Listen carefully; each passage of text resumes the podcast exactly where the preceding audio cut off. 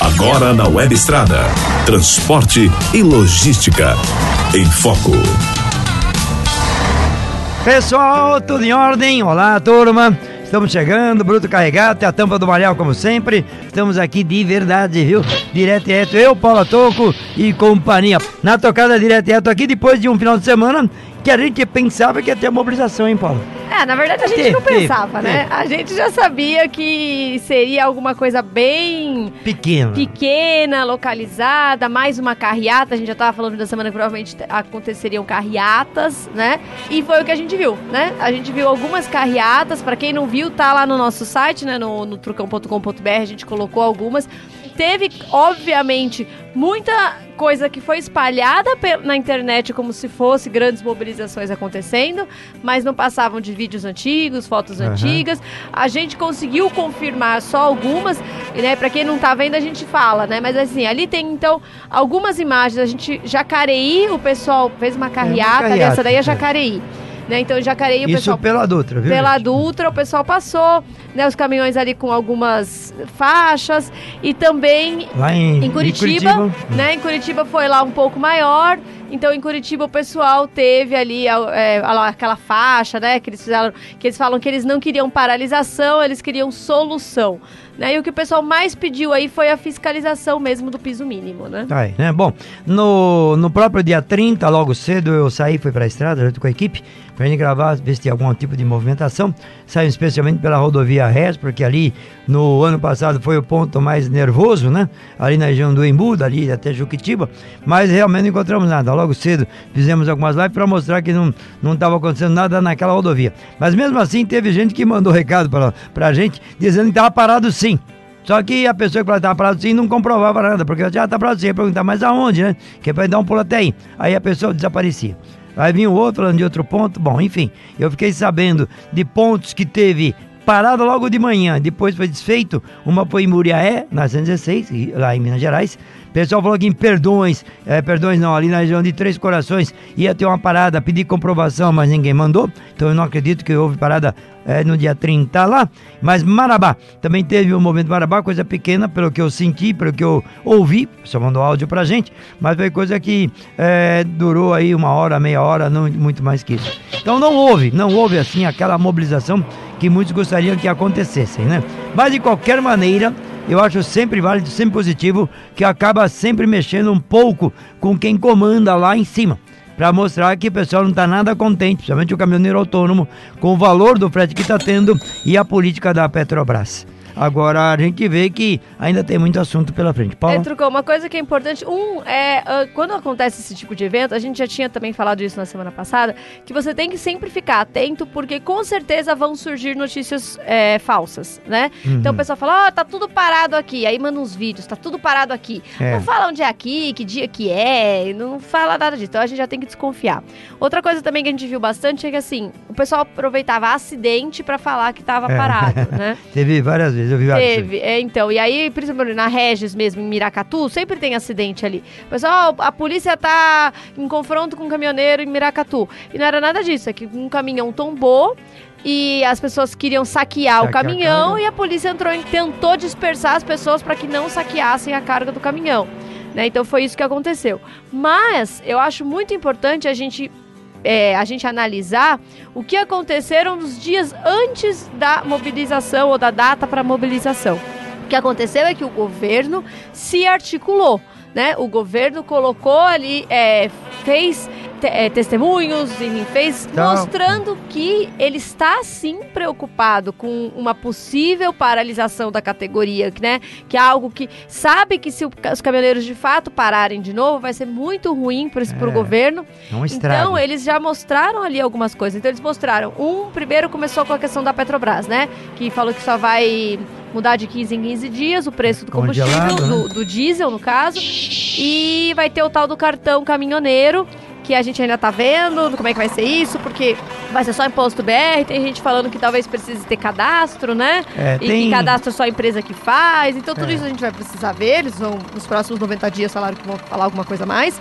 O governo também falou que, aliás, o ministro fez um, um comentário direto para os caminhoneiros, o ministro Tarcísio Freitas, que a partir de abril vai ter um teste no Espírito Santo sobre um, um documento eletrônico para tentar ajudar a fiscalização e que eles vão aumentar a fiscalização da NTT. Então o que a gente percebe é que pelo menos falando com o caminhoneiro e sabendo quais são os problemas da categoria, eles estão, né? E agora a gente fica aguardando, né, para ver o quanto isso vai ser colocado em prática. É, bom, falando ainda do, do, do, congelamento por 15 dias, começou semana passada, realmente fica congelado por 15 dias, depois é, dispara, o valor é, que aumentou naquele período abaixou, né, mas é mais aumentou que abaixou, aí assim um gatilho vai. Se ultrapassar 10% no período, né, é, depois do último aumento, vai para a tabela de frete, que a Paula até levantou semana passada, foi sexta-feira, mostrando que o valor do o valor, o aumento do diesel nesse período, dia 18 para cá, 18 de janeiro para cá,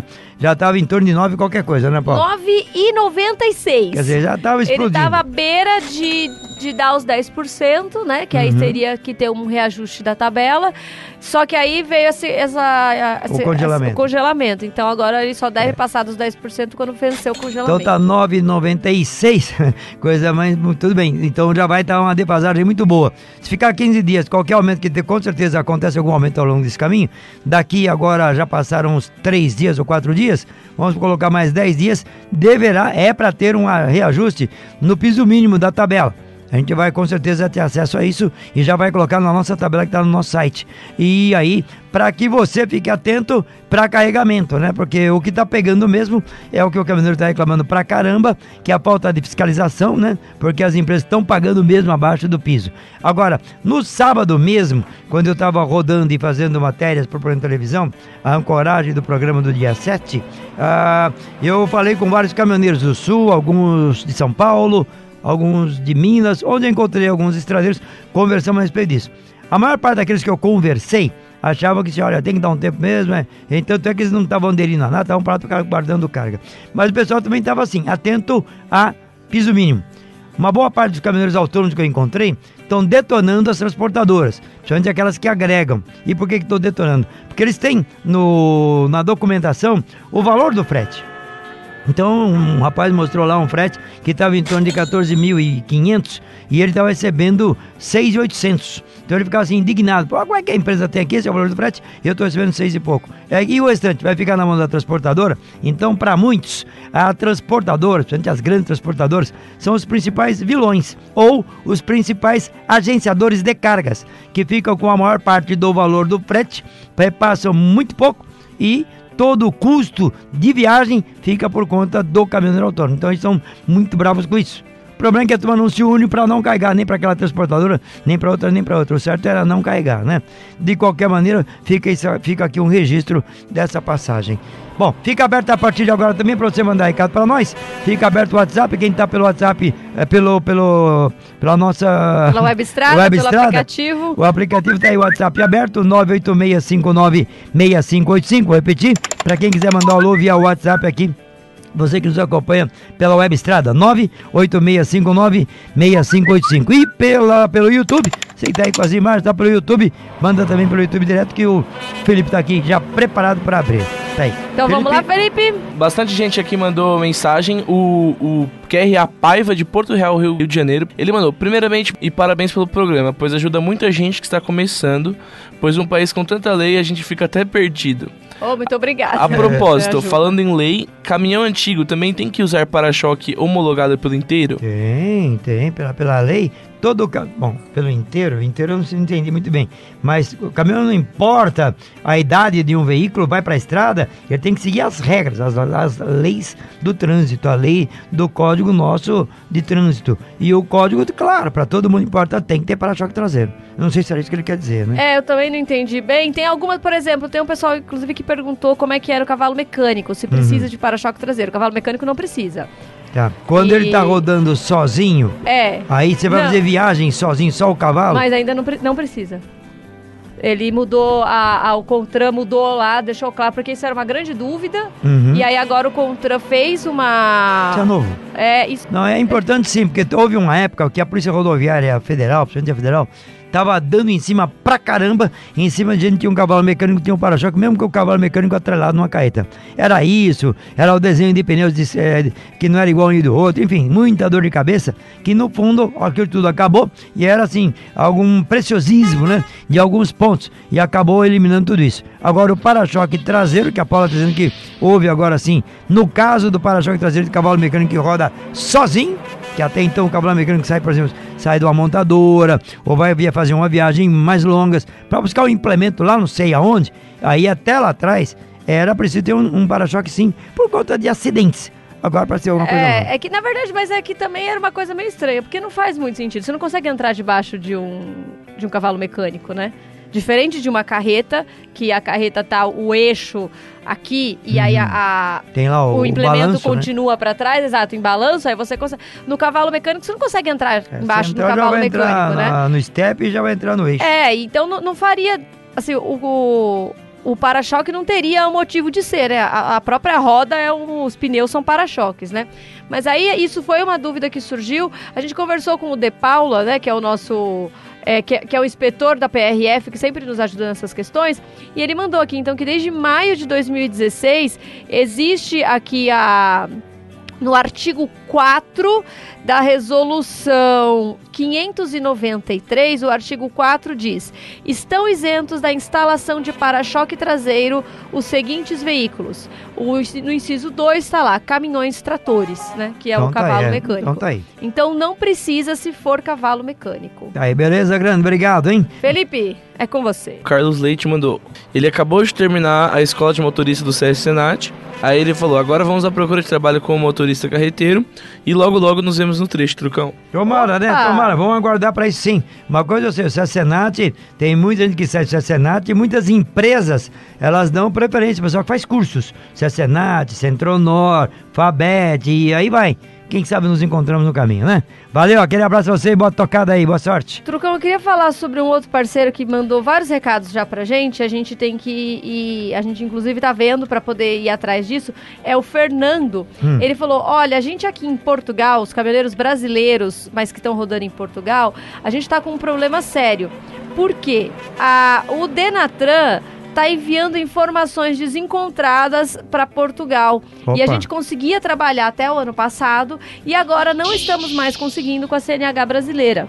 Por quê? Por uma questão da, da categoria, Hum, né? Então, é, a gente, eu acho que isso tem a ver, inclusive lá atrás, faz uns dois ou três anos, a gente falou que ia mudar a CNH brasileira, né? Era. Que ela ia ser aquela bem parecida com a europeia. Isso ia, ser, ia entrar em, em vigor este ano. Não entrou. Ficou para 2022. E isso, segundo o Denatran na época, era exatamente para poder é, bater as categorias com as categorias para ficar mais internacional a nossa carteira, né? Para facilitar exatamente o pessoal que usa a carteira no exterior. uhum. E aí isso não aconteceu, imagino eu que é por isso que agora eles estão tendo esses problemas. A gente vai atrás do Denatran para saber, enfim, o que que tá acontecendo, tá bom, Fernando? Tá, Fernando, e olha, dúvidas começam a sair, o que a gente puder fazer para ir atrás, a gente vai, a produção vai atrás, Paula, tá ela e mais um pessoal, a gente corre atrás disso e depende dar um retorno para você. Tendo coisa parecida, manda pra gente, a gente puder ajudar, a gente ajuda. Opa, Felipe, volta contigo, Felipe. Eu li um comentário aqui no post que fizeram no, no Pé na Estrada. Luciano Vitor falou: tem veracidade da greve. Estou em Fernão Dias, na Fernão Dias, em Pouso Alegre, Minas Gerais. Interessante, né? Nesse instante, É, eu acho manda que é. foto, Ele manda tá- foto pra nós. É, então responder manda ele foto, aqui. por Manda favor. foto confirmando o dia e o É. horário, isso é fundamental, tá? Porque eu recebi também um vídeo agora há pouco, um vídeo que recebi, que alguém recebeu de um amigo de Belo Horizonte, dizendo que tá tudo parado É, em aí. Pouso Alegre. Mas a gente tem contato, pelo menos a Polícia Rodoviária não diz nada. Vou até eu checar aqui agora, tem uns grupos que rodam pelas duas. Eu já abri até, não tem nada, nada, nada, pelo menos aqui, né? Vamos ver se, ver se o, o inspetor de Paula dá alguma É informação lá é nós. Minas aí. Gerais, né? Aí É, não- é. ele não. Mas a gente vai atrás vai da tentar, PRF vai tentar Minas, que é, é BR, né? Então. Então, se alguém estiver nos acompanhando, tá em Pouso Alegre, vou até pedir pro pessoal do posto eh, Dom Pedro, que eu tenho lá o Jorge e uns amigos lá, que eu sei que eles nos acompanham também. Se tiver alguma informação, nos ajuda aí. Ou manda pelo nosso WhatsApp aqui do Web Estrada, que é o 986596585, ou pelo próprio YouTube. Dá um auzinho pra nós aí. Porque como houve a mobilização no sábado, e no sábado era pra ser pra durar só sábado e domingo, Hoje, nenhum momento, nenhum lugar até agora, nenhuma informação, nenhuma informação de mobilização.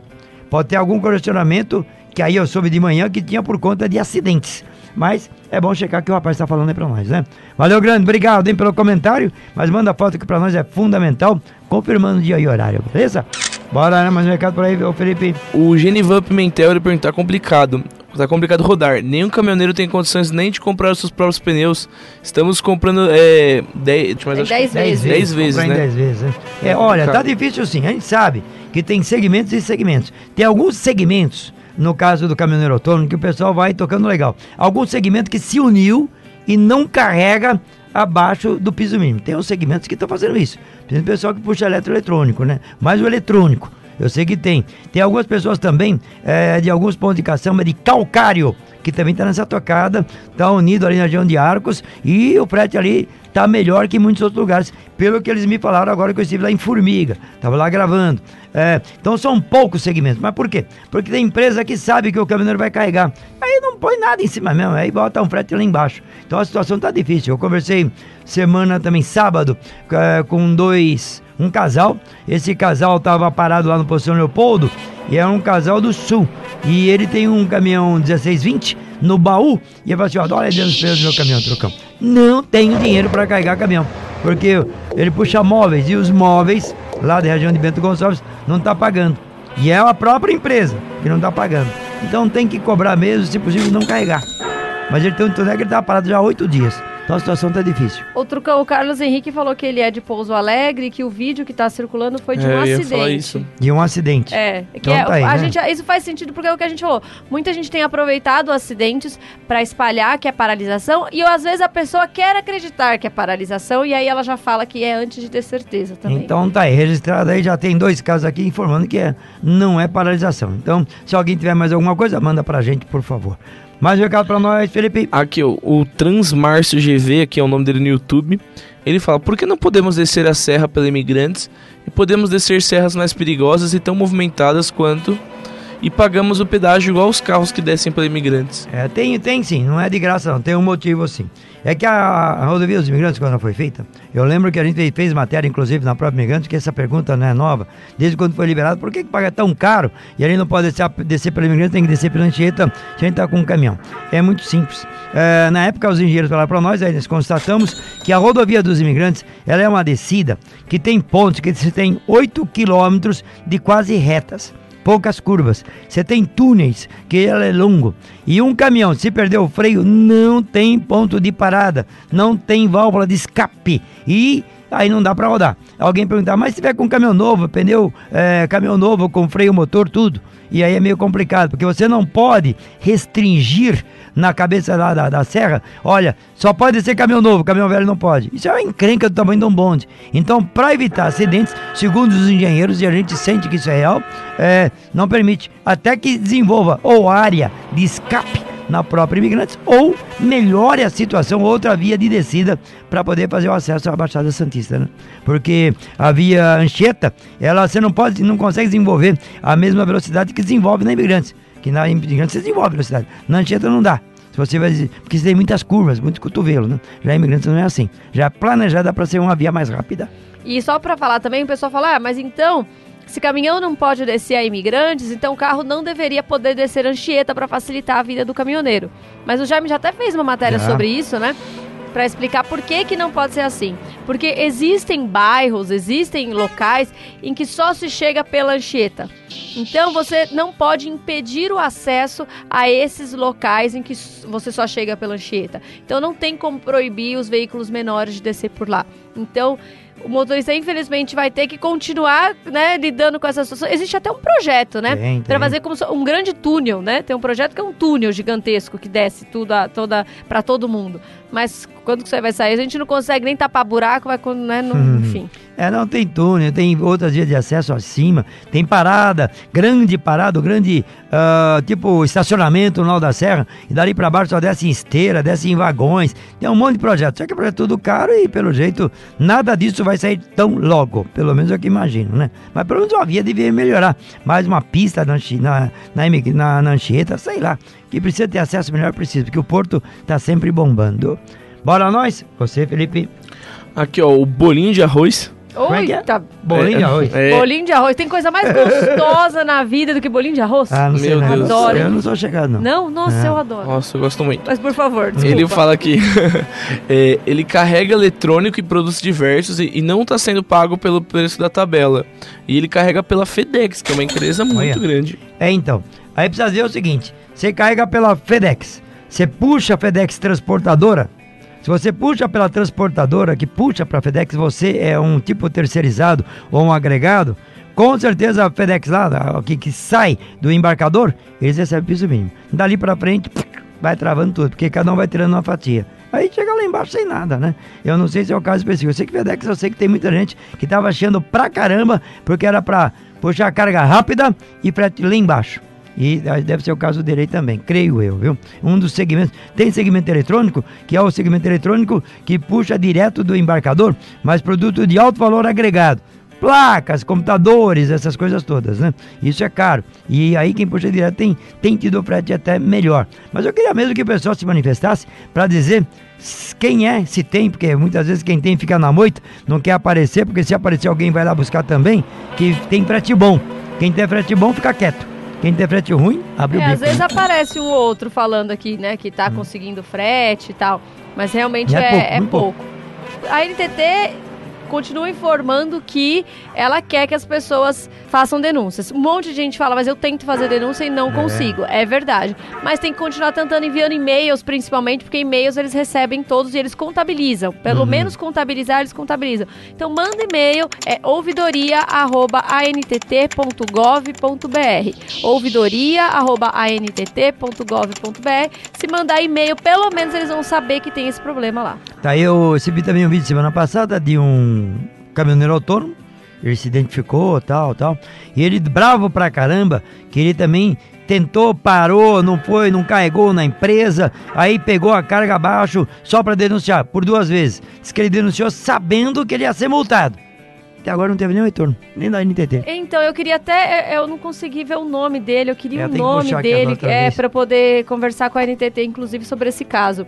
Mas é porque, né, de fato, se eles estão. Se a pessoa se- ainda se dá o trabalho, fala, não, vou pagar essa multa, mas só pra empresa ir junto comigo. E aí nem assim é complicado. Então é complicado. Se a NTT não olha isso, mas é bom ter. Vamos, vamos- tentar puxar sim. Tendo o caso, manda pra gente, hein? Nosso número para o WhatsApp, para quem acompanha pela Web Estrada, 986596585. YouTube é diretão, já vai pro YouTube e chega aqui. Falar nisso, Felipe. Aqui, ó, o, o- ele não falou o nome dele, né, mas ele mandou. Ele é de Recife, ele cabeçou de Recife, faço entregas na região metropolitana da cidade. E ele fala que ele é agregado em uma transportadora, que o pagamento só acontece depois de 18 dias. Isso tá certo? Depende do contrato que ele fez com a transportadora. Pode ser. Tem transportadora que paga uma semana, tem que pagar diário, semanal, quinzenal e mensal. E tem transportadora que paga com 60 dias. Eu acho uma loucura quem aceita isso. Mas tem gente que aceita isso que vale a pena. Bota aí tudo bem. Mas não tem nada de errado, não, viu? Se você assinar um contrato que vai receber quinzenal, vai receber quinzenal. Né? Alguma É. coisa pra comentar, Paulo? Não, isso aí é, é mercado, né? É a empresa que decide. O que ela tem que fazer é te pagar de acordo com a tabela. Mas se ela. Se bem que dele é entrega urbana, né? É. Aí não Aí sei é nem se tá na complicadinho, tabela, né? porque veículo pequeno não tá na tabela, o que é um outro grande problema que a NTT tem que resolver em algum momento. Sexta-feira eu estava, estava lá no posto Farol, juntamente com o pessoal lá, a gente tá gravando material. Já quero aproveitar e agradecer o pessoal do posto Farol, o Aldo, e ao Jorge, o Edivaldo e o Eduardo, aquele pessoal todo. Obrigado, viu, gente? Nos abriu espaço para gravar lá. Encontrei muita gente do Nordeste, pra gente Tabuleiro do Norte, Ceará, pessoal de Surubim, Pernambuco, Recife também, pessoal de Fortaleza, pessoal de Minas, enfim, uma porção de gente. E encontrei também um camarada que tinha um caminhão pequeno, vendeu o caminhão e comprou uma Fiorino. E começou a trabalhar com a Fiorino fazendo entrega em São Paulo.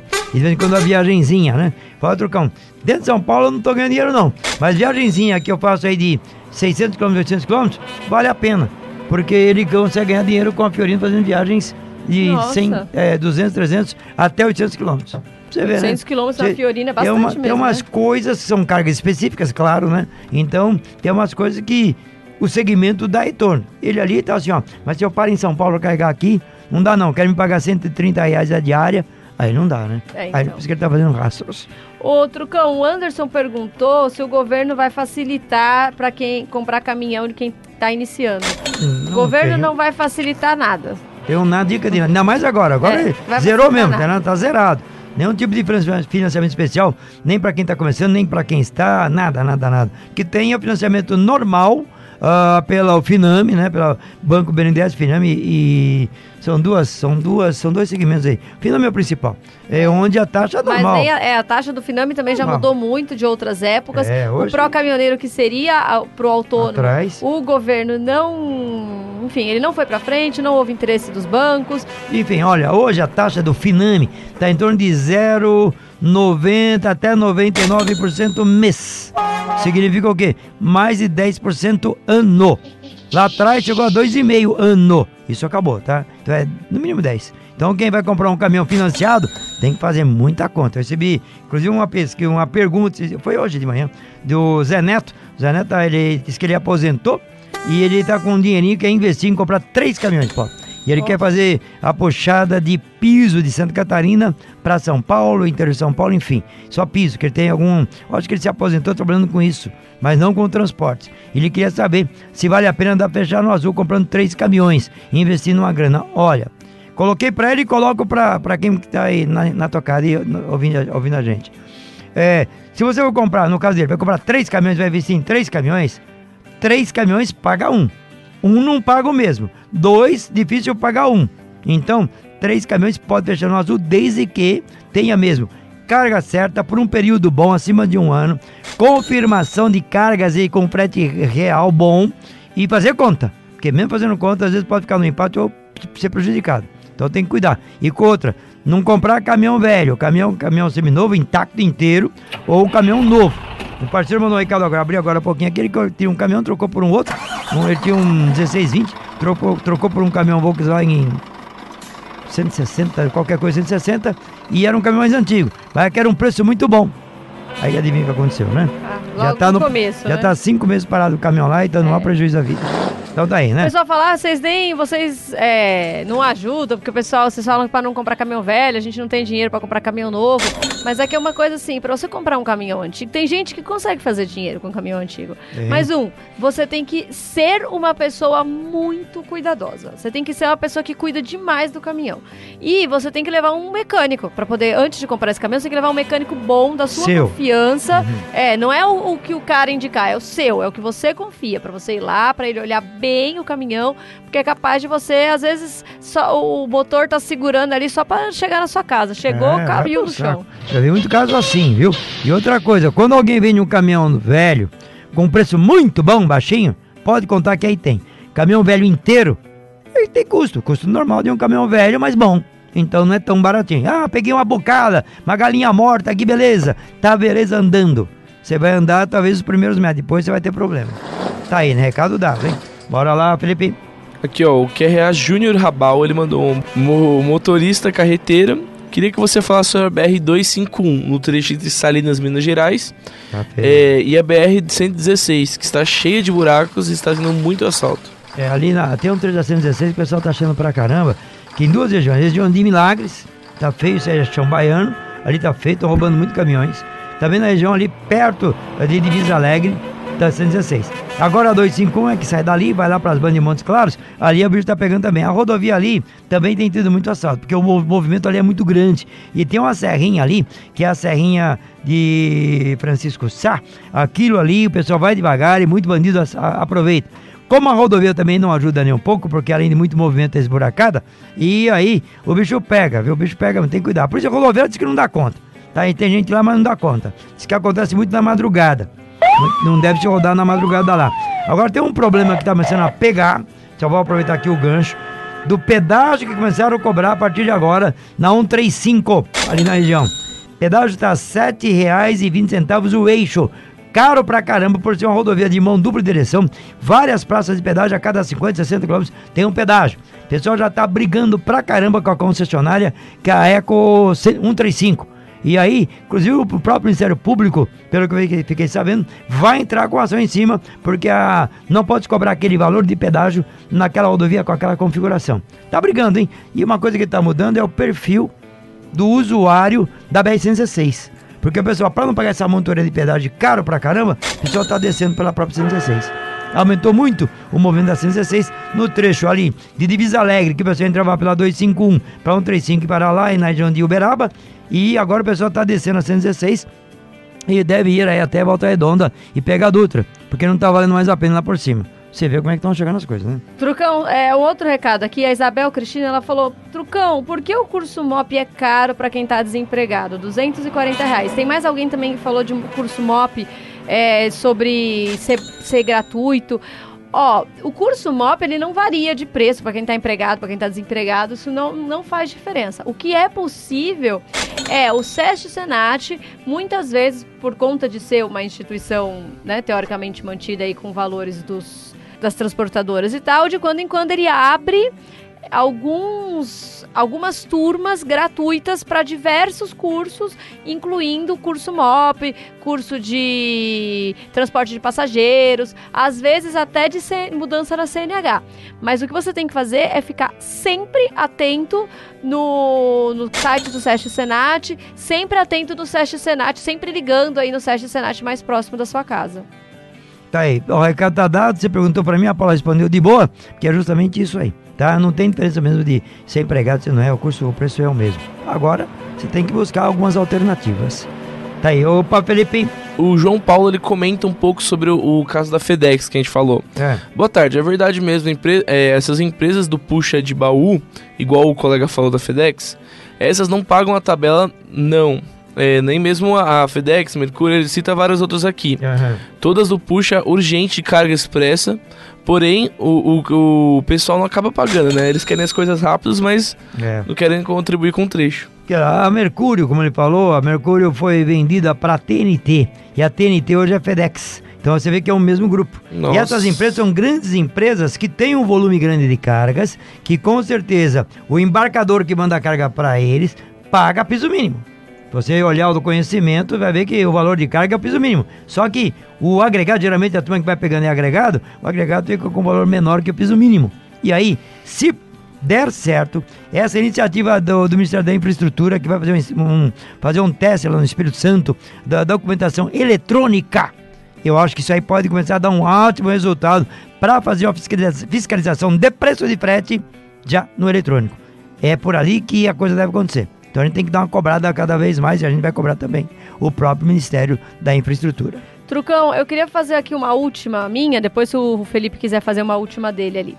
O Claudemir Bernardes, ele falou, Paula, a nova CNH vai ter é, especificações diferentes, né?